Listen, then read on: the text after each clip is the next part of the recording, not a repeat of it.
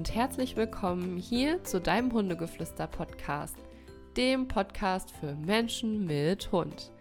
Mein Name ist Solvay und ich bin hier in der heutigen Folge dein Mensch-Hund-Coach und ich habe heute eine Beobachtung mitgebracht, zugegebenermaßen schon ein bisschen länger her, aber ich dachte, ich kann vielleicht mal erörtern, was da so gewesen sein könnte. Und die Situation war wie folgt. Und zwar, ich saß auf der Terrasse hier bei uns und die ist auch so ein bisschen erhöht, also so halbgeschossig, sage ich mal. Und hinter unserer Terrasse kommt erst noch ein kleines Stück Garten und dahinter ist Feld. Und auf diesem Feld sind manchmal auch Mensch-Hund-Teams unterwegs. Und da habe ich gesehen, dass da ein Hundehalter war mit seinem belgischen Schäferhund. Das hat hier jetzt aber keine Bedeutung. Ich erwähne es nur der Vollständigkeit halber. Und die waren auch etwas weiter weg, also ich konnte jetzt auch nicht alles genau erkennen. Ich habe nur gehört, weil es schallt auch immer ganz gut, wenn man da sitzt und dann vom Feld aus Geräusche kommen, habe ich gehört, Platz, Platz, jetzt mach doch mal Platz, Platz, Platz. Und ich möchte dich jetzt hier gar nicht weiter damit quälen. Es hat aber bestimmt fünf Minuten durchgehend so gedauert oder ist so weitergegangen. Und tatsächlich hat sich der Hund irgendwann hingelegt. Aber es hat eben sehr, sehr lange gedauert. Und du fragst dich jetzt bestimmt, wieso hat sich der Hund denn nicht hingelegt? Wieso hat dieser Mann fünf Minuten lang sein Signal wiederholt? So, das könnte natürlich auch gesundheitliche Gründe haben, dass der Hund vielleicht Schmerzen hatte oder dass er sich vielleicht auch einfach nicht auf diesen Untergrund legen wollte, dass er vielleicht den Kontext noch gar nicht ja gelernt oder verstanden hat, dass dieses sich hinlegen auf das Hörzeichen Platz hin auch gemeint ist, wenn er auf dem Feld ist. All das kann natürlich sein. Aber das klammern wir hier jetzt mal aus, denn um auf meine letzte und insgesamt auf die vorletzte Folge dieses Podcastes von mir aufzubauen, soll es auch hier primär um die Kommunikation gehen. Und ich habe ja letztes Mal erklärt, dass Kommunikation letztendlich bedeutet, dass der Sender, also der Halter in diesem Fall, Informationen an den Empfänger, also seinen Hund sendet. Und das war eben hier der Appell oder eben die Botschaft, du sollst dich bitte hinlegen. Ich bin mir auch ziemlich sicher, dass der Hund daraufhin reagiert hat. Ich konnte aber das Ausdrucksverhalten nicht erkennen. Und warum bin ich mir da so sicher? Weil man nicht nicht reagieren kann und demnach auch nicht nicht kommunizieren kann und es demnach vielleicht auch gar nicht mal so unwahrscheinlich ist, dass wir es hier mit einem Missverständnis zu tun haben. Lasst uns mal gucken, was hier auf kommunikativer Basis denn gewesen sein kann. Der erste Grund kann einfach gewesen sein, dass das Signal vielleicht generell zu früh eingeführt wurde und der Hund noch gar nicht verknüpft hat, dass er, wenn er dieses Platz hört, also diesen Laut von uns, den wir da von uns geben, sich auf den Boden legen soll. Wir erinnern uns nochmal zurück der Hund hat kein Wortverständnis und er kann sich diese Wortbedeutung von Platz auch nicht herleiten, sondern er verknüpft eben unsere Laute innerhalb eines bestimmten Kontextes, den wir ihm in einem gezielten Training zum Beispiel zeigen und wir dann auch dieses Signalwort irgendwann einführen, so dass wir es halt dann auch wieder abrufbar machen können. Wie sieht das denn im Idealfall aus? Zunächst vermitteln wir dem Hund, dass er eben eine bestimmte Handlung ausführen soll. Also in diesem Fall, du legst dich bitte auf den Boden. Das Signal wird aber erst dann mit eingeführt, wenn der Hund zum Beispiel auf eine bestimmte Geste hin von uns dieses bestimmte Verhalten zeigt. Also wenn wir einen Auslöser sozusagen sicher finden können, auf den unser Hund hin dieses Verhalten zeigt. Und dann können wir das Signalwort vor diesen Auslöser packen, sodass wir den Rest, also den Auslöser, vielleicht irgendwann nicht mehr brauchen oder im Idealfall eben nicht mehr brauchen. Also das Signalwort wird dann eingeführt, wenn wir wissen, der Hund wird das gewünschte Verhalten ziemlich wahrscheinlich zeigen. So. Und die Handlung also demnach ziemlich sicher auch erzeugen. Es kann also einfach sein, dass der Hundehalter das Grundtraining, in dem es also einfach darum geht, oder was heißt einfach, in dem es darum geht, dass der Hund eben diese Verknüpfung aufbaut, nicht sinnvoll aufgebaut hat oder zu schnell gemacht hat und der Hund eben auch überhaupt keine Ahnung hat, was von ihm gewollt ist.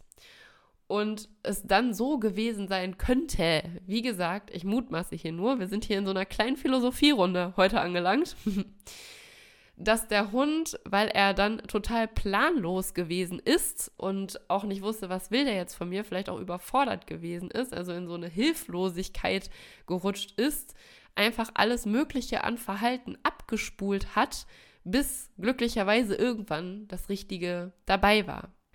Also halten wir hier fest, ein möglicher Grund wäre vielleicht, dass der Hund einfach keine Verknüpfung aufgebaut hat.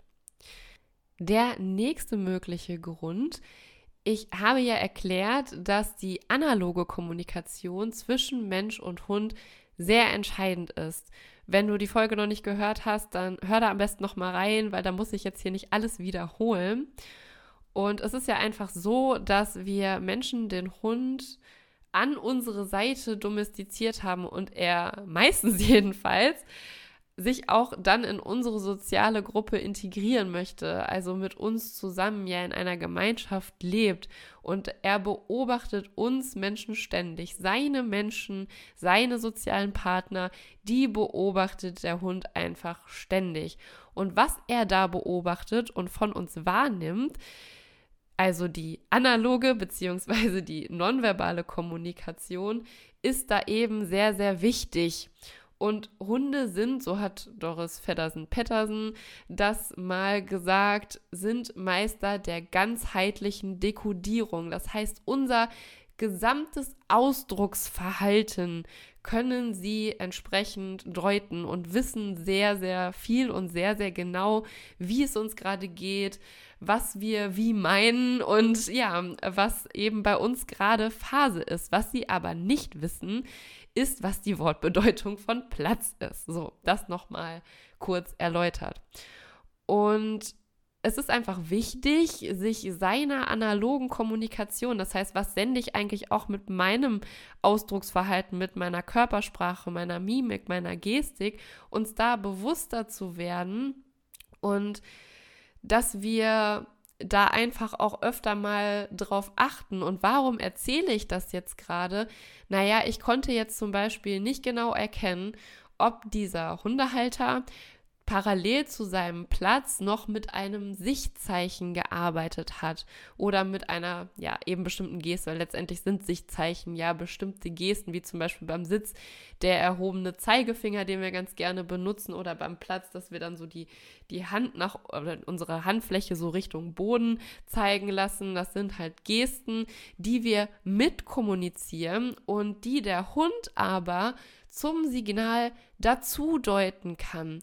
Und wenn wir uns darüber nicht bewusst sind und wir diese vielleicht auf einmal irgendwie weglassen, dann kann das eben passieren, dass unser Hund eben dann seine Verknüpfung nicht mehr erkennt, weil er vielleicht das Hörzeichen mit dem Sichtzeichen zusammen benötigt, also eine Kombination aus beiden Signalen, so nenne ich es jetzt mal.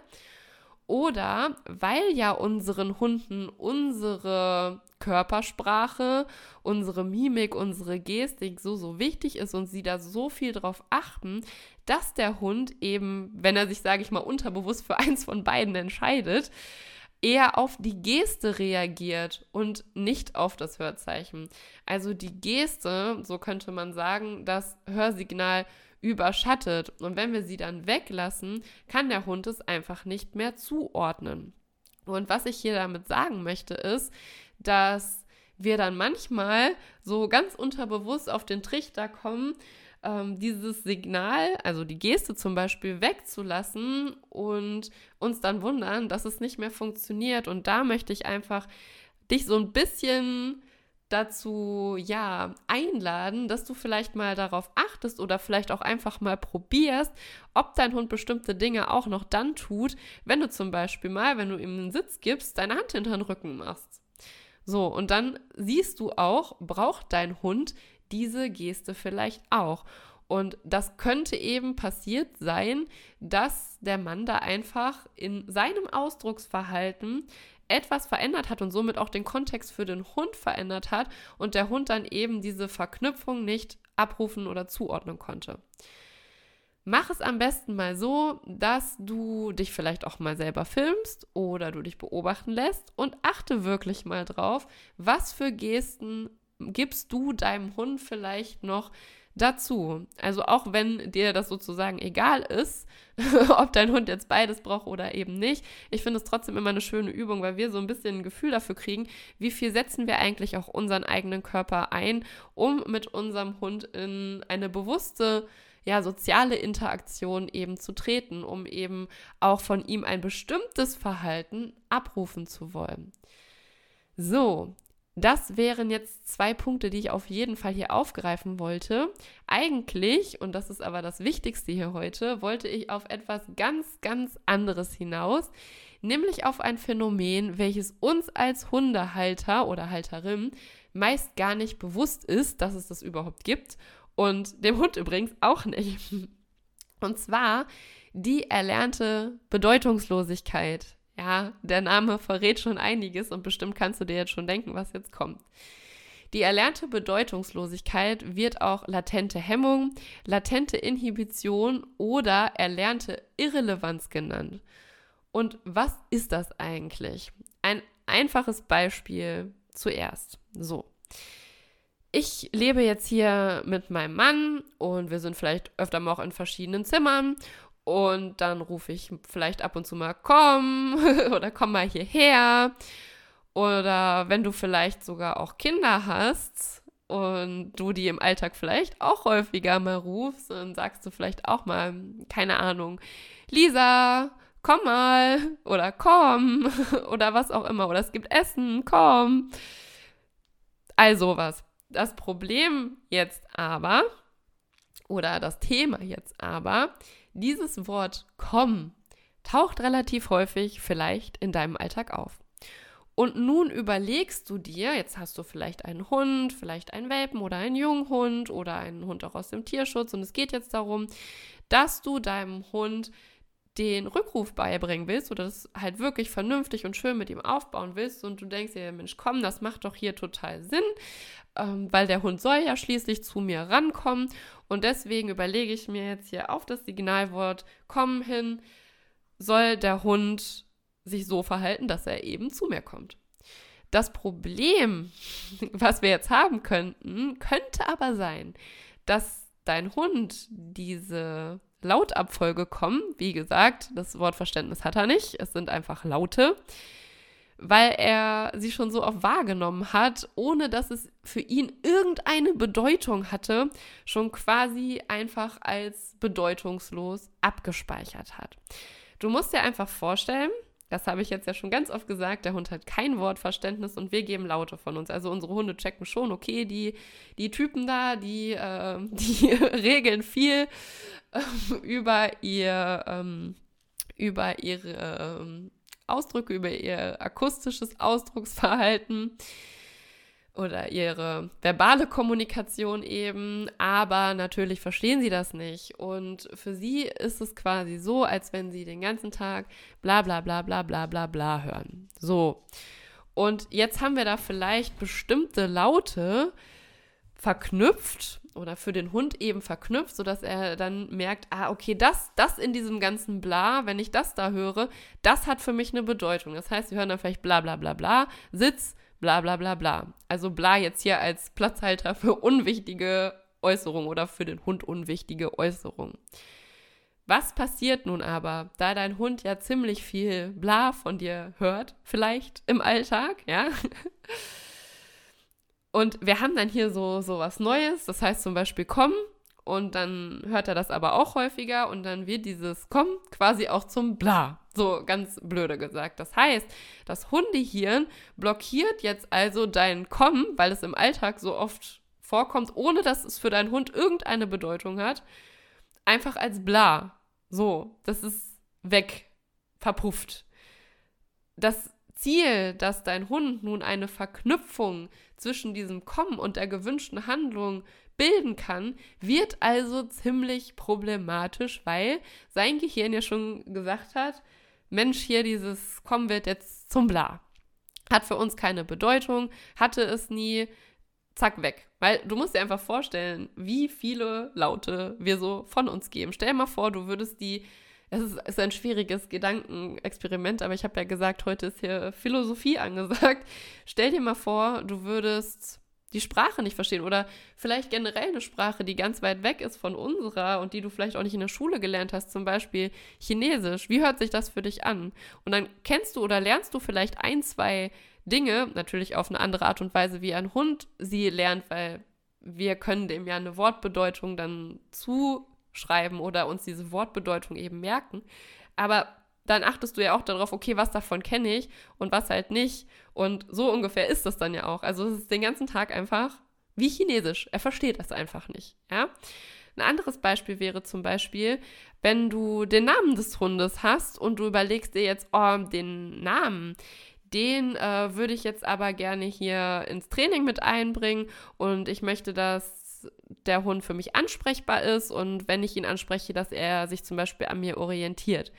Wenn ich jetzt aber seinen Namen ständig im Alltag verwende oder das vielleicht auch schon über Jahre hinweg getan habe, ohne dass das für den Hund etwas bedeutet, also dass es vielleicht auch eine Konsequenz hat. Und mit Konsequenz meine ich jetzt gar nicht, dass es irgendwie eine Bestrafung oder so nach sich zieht, aber vielleicht auch einfach, dass er, ja, gelernt hat, oh, wenn diese Lautabfolge kommt, dann passiert was für mich Wichtiges oder dann werde ich mit einbezogen. Zum Beispiel, ich könnte auch immer meinen Hund ansprechen, sagen Hadi und dann, wenn er mich dann anguckt, zum Beispiel, kriegt er einen Keks dafür. So, dann lernt er aber irgendwann, okay, wenn das kommt, ähm, da habe ich einen Keks für gekriegt, das ist anscheinend wichtig für mich und letztendlich funktioniert es ja bei Sitzplatz auch ähnlich. Also der Hund überlegt auch, okay, wie komme ich schnellstmöglich vielleicht auch an meine Belohnung, an meinen Verstärker? Ah, ich achte da jetzt drauf, weil das lohnt sich für mich.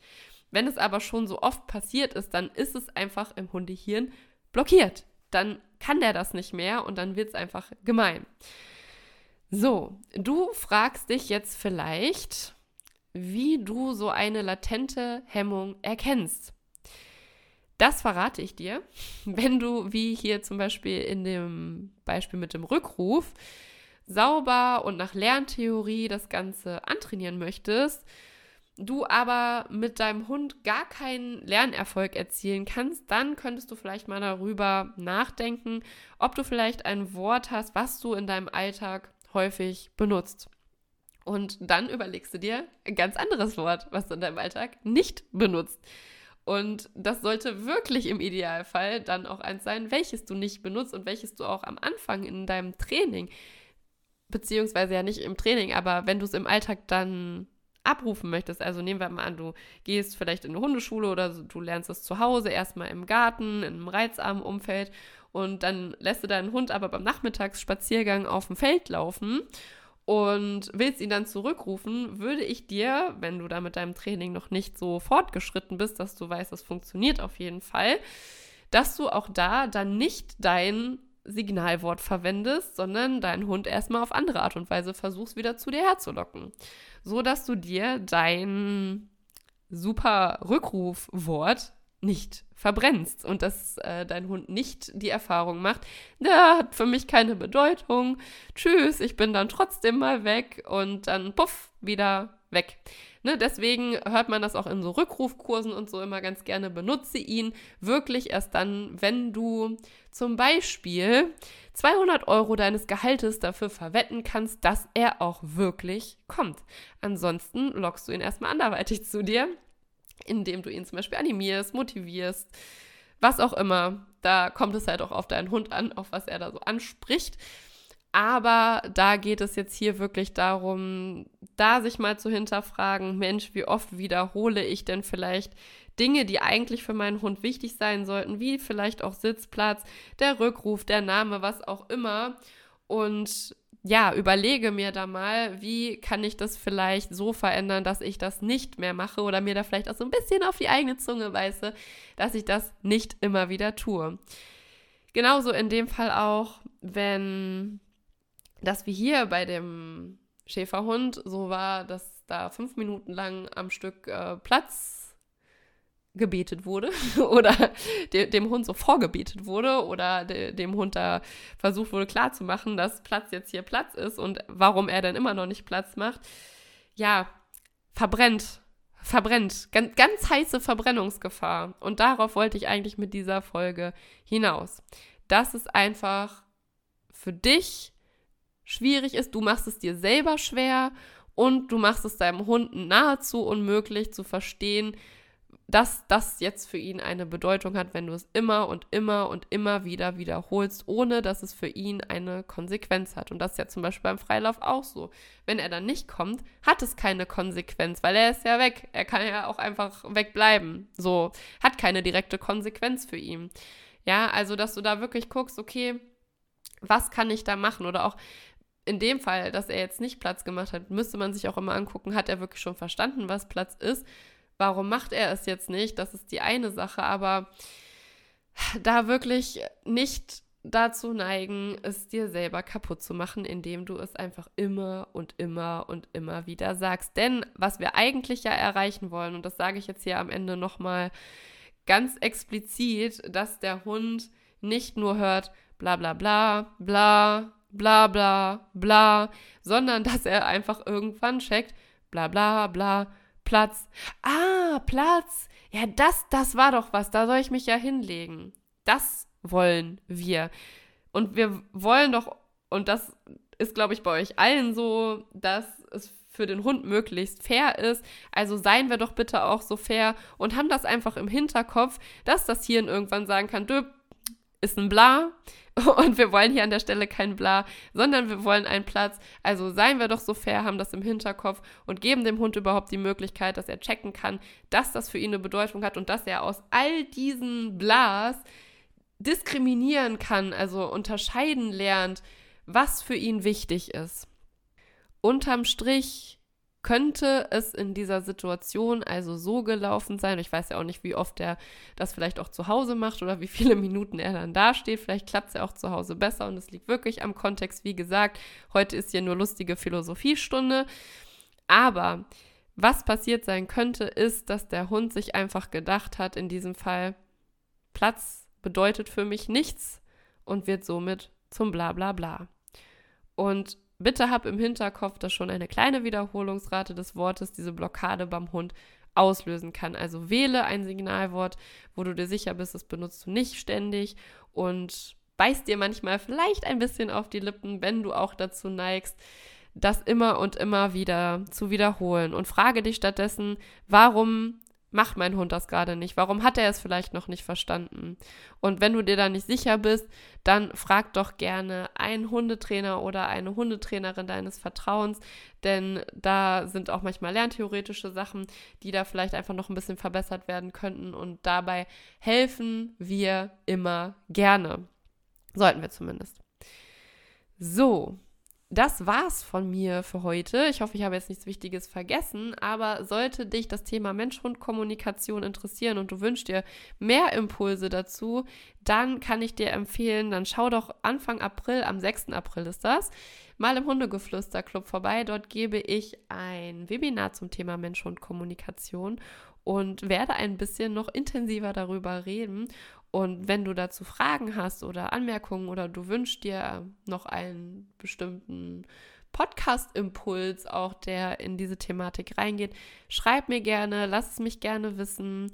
Und ich bin für dich immer unter Solveig-Hundegeflüster bei Instagram zu erreichen. Ich freue mich immer über die vielen lieben Feedbacks von euch. Also danke, danke. Sie werden alle gelesen. Und ich wünsche euch ein wundervolles Wochenende. Wie gesagt, seid der Buddha für euren Hund, auch in dem Sinne, dass ein Buddha nicht alles 10 Millionen Mal wiederholt. Also, bis dann!